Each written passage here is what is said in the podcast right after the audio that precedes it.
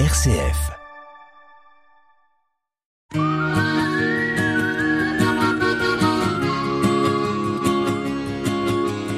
Un d'humeur chaque semaine que Nathalie vous propose pour vous interpeller, vous questionner sur une action, un événement vécu ou sur ce qui va se vivre, sur les conséquences de ceci, pour nous permettre aussi d'avoir différents éléments, d'ouvrir notre regard, c'est dans Sollicitez-vous. Aujourd'hui, oblique. Ayant découvert le numéro 8 d'oblique, y aura-t-il du chauffage à Noël?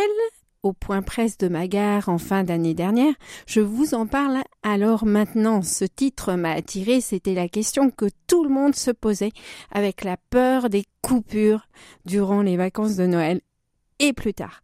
Oblique a été lancé en novembre 2017 par Alternative économique. Perso, je n'avais pas eu connaissance du tout de sa sortie. Il était passé un peu inaperçu dans mes radars, mais peut-être que vous, vous connaissez ce livre revu. Un peu plus de 140 pages d'informations dessinées, infographies, illustrations, bandes dessinées, dessins de presse, romans photos, tous les registres de, des arts graphiques sont mobilisés pour renouveler le journalisme.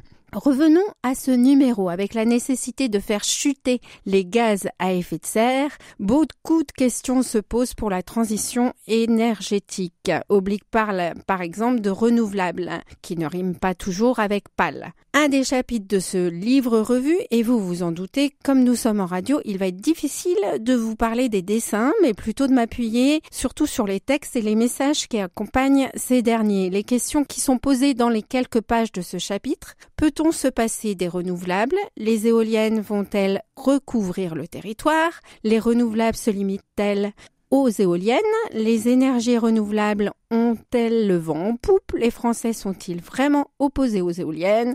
Le bois, une énergie d'avenir. Dans les illustrations que l'on trouve, il serait nécessaire d'ici 2050 de multiplier certaines des énergies dans le mix renouvelable existant, comme solaire, éolien, Actuellement, nous avons 8500 mâts au niveau des éoliennes et on ne rattrapera jamais l'Allemagne qui en a actuellement 29 500. C'est moins coûteux, facile à implanter et il y a peu de risques. Un potentiel fort de croissance peut être possible et c'est soutenu par euh, des subventions, en y abordant aussi l'artificialisation des sols, la déforestation, l'intermittence de ces énergies renouvelables, le stockage de celles-ci, pour le renvoyer dans le circuit quand la demande est plus forte au niveau de l'énergie. Et puis d'autres chapitres en amont, en aval de ce petit chapitre que je viens de vous évoquer. Quelques articles plus conséquents aussi, le sommaire se trouvant sur le rabat de la couverture en fin de livre revue.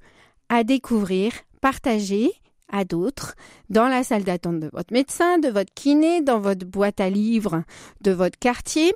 Beaucoup de façons pour que ça ne serve pas qu'à vous. Enfin, c'est ce que j'expérimente un peu et que j'aimerais développer pour moi-même. Hein. Ça peut être aussi partagé dans vos réseaux amicaux, associatifs, professionnels et même autour d'un café-thé. Alors n'hésitez pas, expérimentez. C'était Sollicitez-vous, Soli pour solidarité, site pour citoyens. Et vous, qu'en pensez-vous?